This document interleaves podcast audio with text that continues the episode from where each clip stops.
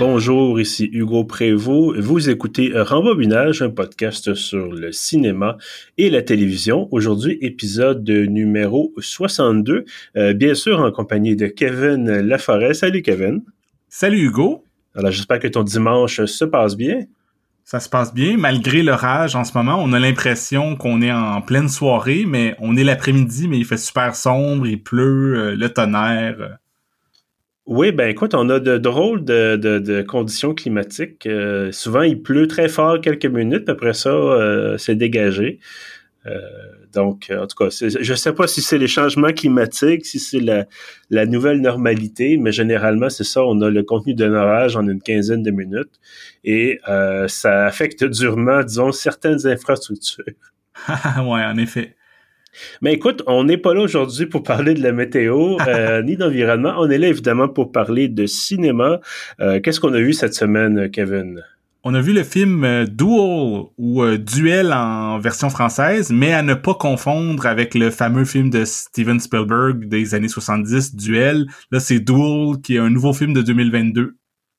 Effectivement, peut-être qu'un jour on parlera de Duel, le film de Spielberg que j'ai vu, écoute, de ma dans ma prime jeunesse, euh, mais dont je me souviens de façon très, très marquante. Euh, euh, en tout cas, c'est une discussion évidemment pour un autre épisode. Et je tiens à préciser, il y a une petite, il y a un petit jeu de mots, une espèce de petite variation. Euh, J'ai l'impression que ça n'a pas suivi nécessairement en français parce que Dual, euh, version 2022, s'écrit D-U-A-L, comme une espèce de dédoublement ou un double, mais se prononce comme le mot duel, donc affrontement à mort généralement, entre deux personnes. Et euh, ben justement, ça tourne, ce film-là tourne autour de cette notion-là de double et d'affrontement mortel.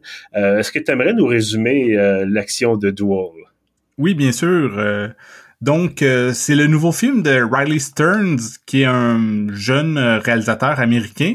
Si je me trompe pas, c'est son troisième long métrage. Mm-hmm. moi, j'avais vu son autre juste avant qui s'appelait The Art of Self-Defense, qui était très bon, qui était un peu une histoire de, comme le titre le dit, c'était une histoire de un peu d'autodéfense, tout ça. Ça faisait penser un peu à, à Cobra Kai ou un peu à Fight Club, tout ça. Mais ce qui a en commun avec son nouveau film, c'est le, côté euh, satirique, le côté euh, comédie noire. Et euh, comme tu mentionnais, le nouveau film, il y a une question de double. Donc, on, se retrouve dans un, futur rapproché où que le clonage existe et est courant. Et particulièrement dans la situation où quelqu'un qui a un diagnostic de maladie terminale, de maladie mortelle, peut demander à ce que la personne soit clonée et afin que ses proches, euh, au lieu de, de, vivre leur deuil, aient encore euh, un double de lui ou de elle après sa mort. Donc, euh, la, la protagoniste du film, elle, s'appelle Sarah, et elle, c'est ça, subitement, un moment donné, elle se réveille, elle vomit du sang, et après des examens à l'hôpital, tout ça, elle se fait dire que c'est à peu près 100% sûr ou du moins 98% sûr qu'elle va mourir au cours euh, des prochains mois ou de la prochaine année et elle décide de, se faire cloner.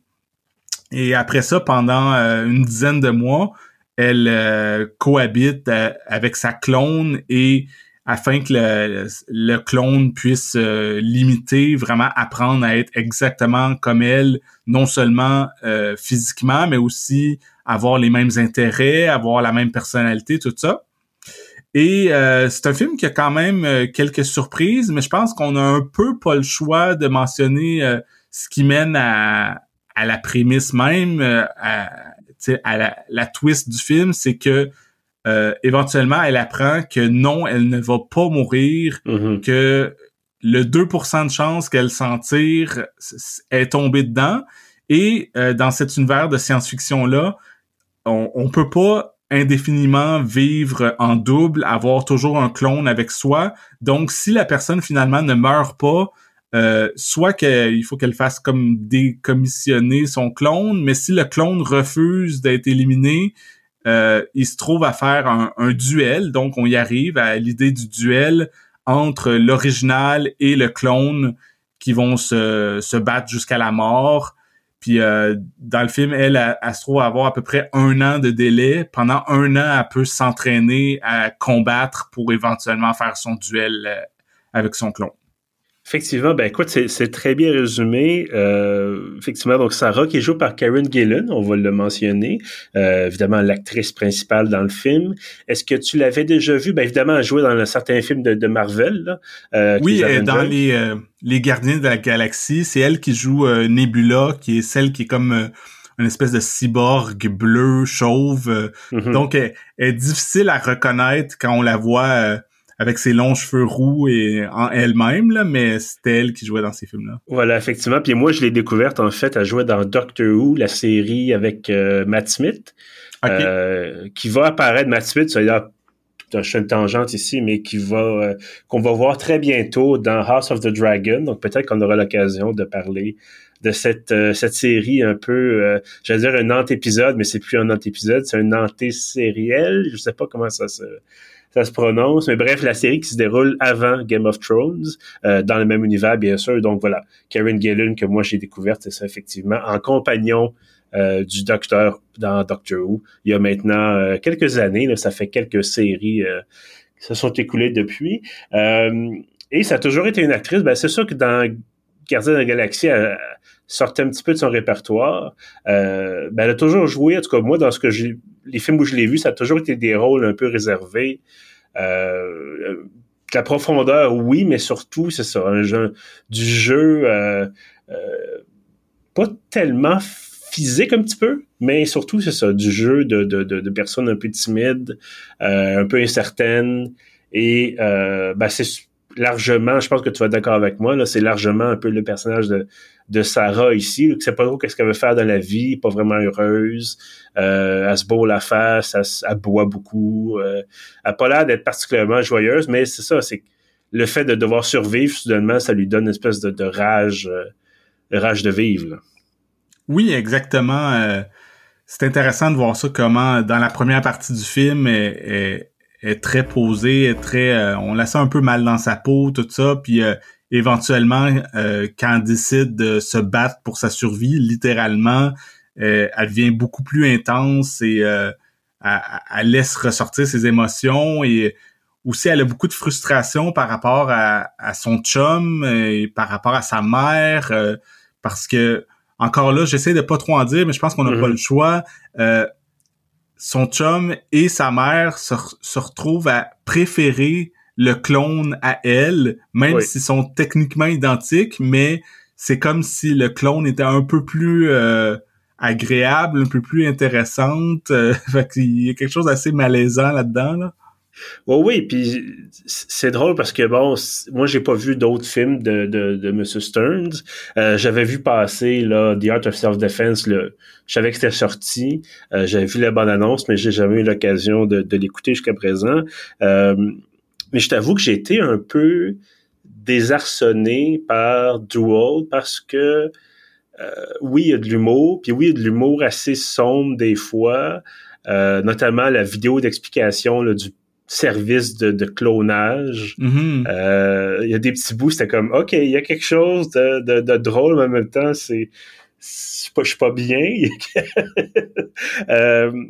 mais ça m'amène ben, évidemment l'appréciation du film comme tel, j'ai trouvé que il y a encore une fois des choses intéressantes, mais j'ai trouvé que ça trouvait ça avait de la misère à, atteindre l'équilibre entre c'est un équilibre qui est sans doute très complexe à atteindre, on s'entend, mais entre le fait d'être drôle puis le fait d'être de jouer justement sur cette un peu cette noirceur là, sur ces questions éthiques là, sur cette question euh, une vie un peu sombre, finalement, où en fait, tu as comme un an pour apprendre à, te tuer toi-même. Mm-hmm. Qu'est-ce que tu as pensé, toi, de cet équilibre-là? Trouvais-tu qu'il était atteint, qu'il avait peut-être besoin de, ben d'être un peu euh, amélioré?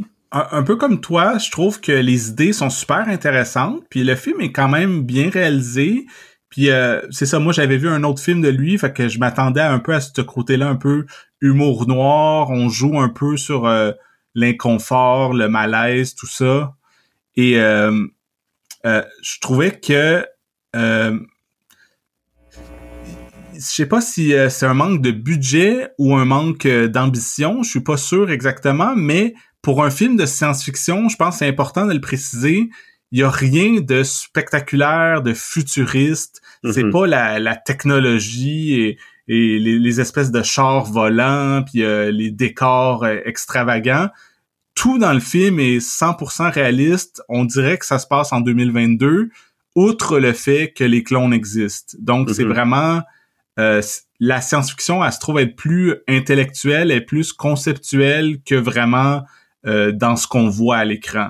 Donc moi, euh, en tant que fan de science-fiction, je trouvais ça intéressant euh, intellectuellement, mais il y a, y a une partie de moi qui, qui aurait aimé plus euh, avoir un peu plus, en avoir plein la vue. Et euh, aussi, si on revient au fameux duel du titre, je trouve que l'idée est bonne, puis on a hâte de voir ce que ça va donner, puis tu sais, sans dire ce qui se passe dans le film, ça m'a laissé un peu sur ma faim. Mhm. Ben, je comprends ce que tu faisais. Ça me faisait penser un peu peut-être à. euh, il y avait beaucoup ça dans les années 70, un peu les années 80 aussi. Euh, des films comme par exemple Logan's Run, où tu as une espèce de. T'as une société qui est articulée autour de cette idée de, de, de- d'affrontement sacrificiel, un peu de. Tu arrives à un point dans ta vie où tu pas le choix de te battre contre quelqu'un d'autre, dans ce cas-ci, bon, ton double dans certaines circonstances. Euh, je trouvais ça intéressant de voir qu'il y avait une procédure légale et tu sais le, le côté noir, on en parlait un peu, de dire ah ça existe, c'est permis de se cloner, mais comme c'est aux États-Unis et que les Américains aiment la violence, non seulement il peut y avoir un duel à mort dans certaines circonstances vraiment spéciales, mais en plus, ça passe à la télé, il y a des gens qui Mhm. sont là sur place, c'est comme un, un événement sportif. Euh, puis, tu sais, de ce côté-là, je me dis, on aurait pu peut-être aller chercher une que ce soit plus présent, parce que dans la société de, tous les jours, parce qu'on n'a pas euh, le personnage de Sarah, bon, euh, je pense, voit une fois le, le, le- un duel à la télévision. Euh, elle, se fait, parler de, de, de, de, de, de cette situation-là, cet événement-là, ce genre d'événement-là, mais pas l'air réellement branché là-dessus. Puis on n'a pas, c'est pas vraiment mis de l'avant ailleurs dans la, sa vie de tous les jours. On n'a pas, par exemple, il n'y a pas une scène où elle lit le journal, puis il y a une publicité euh, sur une page de ah, ben, à telle heure, telle journée, ça va être l'affrontement de, mettons, Kevin et Kevin double. euh, tu a- tu comprends ce que je veux dire? Oui, oui, oui, absolument. Moi, un film que j'aime bien des années 80, c'est euh, The Running Man avec Schwarzenegger, qui est Mhm. euh, un film qui se passe encore là dans le futur et c'est une espèce de jeu télévisé où que les concurrents ils se font traquer à mort par des espèces de chasseurs euh, un peu c'est c'est un espèce de mélange de lutte professionnelle et de de c'est ça de jeux télévisés télé-réalité je sais pas trop euh, mais il y a le, dans ce film là tu sais sans être un, un grand film là c'est un limite euh, plaisir coupable on sentait le côté euh, clinquant, on, le côté que c'est vraiment un futur dystopique où que la violence est littéralement utilisée comme du divertissement, puis euh, le, public en redemande, tout ça. Mais comme tu dis, dans dans Duel, il y a on, on- c'est suggéré tout ça, mais on voit jamais, mettons, euh, une foule euh, ou des gens chez eux qui regardent la télé en, en mangeant du popcorn, en voyant les meurtres puis tout ça. C'est comme il faut comme imaginer que c'est ça un peu, mais on le sent pas dans dans ce qu'on voit dans le film. Je me dis, bon, clairement, c'était voulu, là. C'est pas un oubli du réalisateur. Mais, euh, on peut toujours dire, ben, c'est intéressant de créer une société où effectivement, les choses sont largement similaires à la nôtre, mais il y a cette exception-là avec, dans certains cas, bon, euh, encore une fois, un combat à mort. Euh, puis, semble-t-il, en tout cas, ça semble arriver assez souvent pour que il y ait des services spécialisés de formation puis d'entraînement.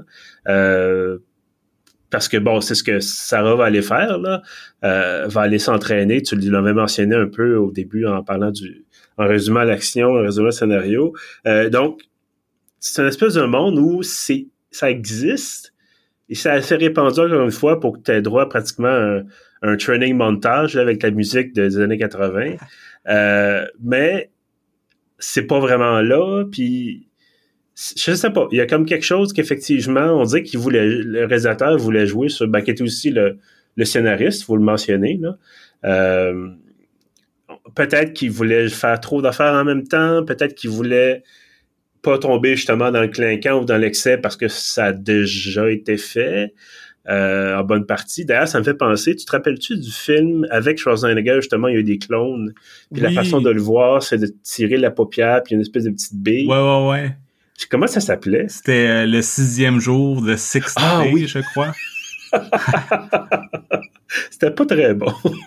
non, c'était pas super bon, mais euh, c'était quand même toujours drôle de voir. Je pense que les, les films avec euh, soit des clones ou des jumeaux, tout ça, c'est quand même intéressant quand un acteur joue deux rôles euh, en mm-hmm. même temps. Je sais que Van Damme l'a fait à quelques reprises, dont dans, dans Double Impact et c'est ça dans dans le sixième jour, il y avait à un moment donné, me semble, un, combat Arnold contre Arnold, tout ça. je trouve juste aussi techniquement, puis euh, c'est quand même réussi dans dans Duel.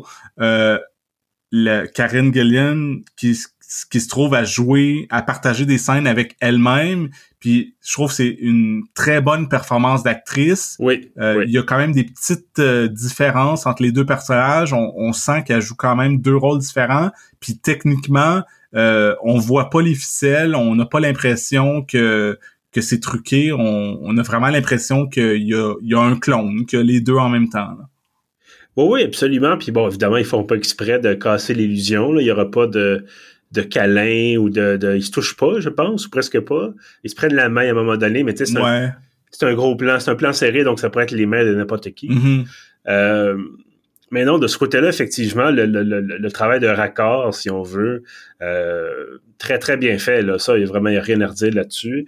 Euh, je sais pas à quel point c'est compliqué de tourner parce que là, il faut que tu t'occupes de la lumière, puis de l'ombre, puis de, de, de, toutes ces sortes de choses. Je sais pas à quel point c'est compliqué de tourner une scène comme ça euh, en extérieur en plus. Mais, je pense que c'est pour euh, vraiment l'actrice en soi de elle, a, personne devant elle, tu sais, c'est vraiment il faut qu'elle imagine c'est quoi que l'autre personnage fait, puis euh, donc elle tourne chaque scène deux fois parce qu'elle joue deux personnages dans, le, dans la même mm-hmm. scène. Fait que je pense qu'il y a quand même un défi euh, pour l'actrice là. oui, absolument. Puis autant c'est ça, je trouvais, bon, on trouve tous les deux là que il y a encore une adéquation peut-être entre les thèmes abordés puis la façon dont c'est présenté. Euh, puis surtout la, la question de l'humour aussi. Là. Des fois, il y a des, exemples de dialogue, puis je me dis qui, qui parle comme ça? Mm. Euh, même quand c'est pas le, le, le, clone, à la limite, le clone vient de naître, en guillemets, on peut comprendre que c'est pas tout à fait naturel comme dialogue, puis encore une fois, c'est un bon travail d'actrice. Euh, mais des fois, je me dis, voyons, qui, qui, parle, qui a 30 ans passé, par exemple? Parce que clairement, Karine Gillen a plus de 30 ans, en tout cas, ça, l'autrement, je serais un peu surpris. je, vais cliquer rapidement sur... Euh, elle a 34 ans, donc elle est à peu près un petit peu plus jeune que moi. Donc, bref, euh, qui, qui, à cet âge-là, encore des phrases que tu dis, voyons, c'est, pourquoi tu as dit ça comme ça? mais, euh, mais bref, donc, c'est ça, je, trouvais que dans son dans son genre, dans son style, ça restait un film intéressant.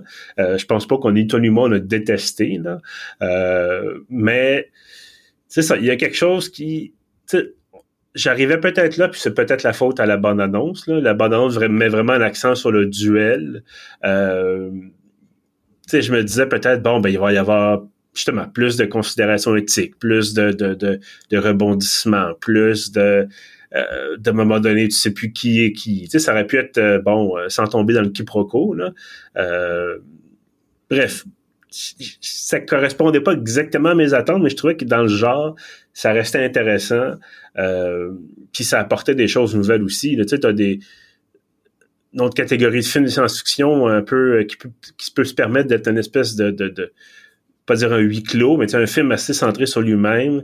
Euh, les films sur le voyage dans le temps, par exemple. Je sais pas si tu as vu Time Crimes? Euh, non, j'ai pas vu, je crois. OK. Ben, en tout cas, bref, si jamais tu as l'occasion de le voir, ça vaut vraiment la peine. Mais, tu sais, souvent, les films de voyage dans le temps, quand c'est un gros budget, c'est la grosse affaire, il y a des dinosaures, ou il y a Hitler, ou Hitler sur un dinosaure, ou peu importe. euh, et Time Crime, c'est complètement l'inverse. Oui, il y a du voyage temporel, euh, mais c'est vraiment comme petite équipe, presque presque pas de budget. Et souvent, c'est là qu'on devient l'innovation la plus intéressante parce que on n'a pas le choix. On peut pas s'appuyer sur les explosions ou sur nos vedettes. Il y a ni l'un ni l'autre. Donc, il faut se forcer côté scénario.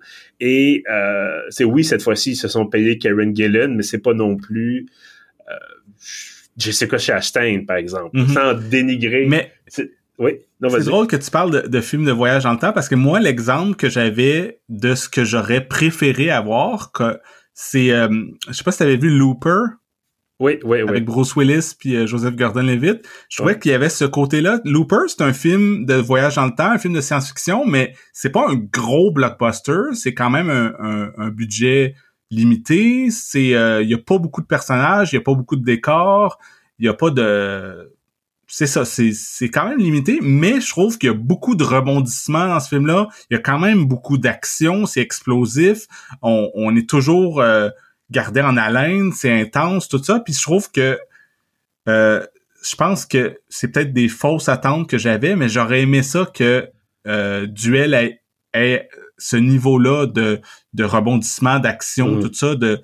Tandis que là, c'est un film que c'est souvent deux personnages à l'écran euh, assez statiques euh, qui sais, c'est un film plus basé sur les dialogues. Bon, il y a un peu euh, l'entraînement de combat, tout ça, qui est un peu plus physique, mais c'est ça, c'est euh, ça reste un espèce de comédie dramatique assez modeste. Oui, puis je trouvais que.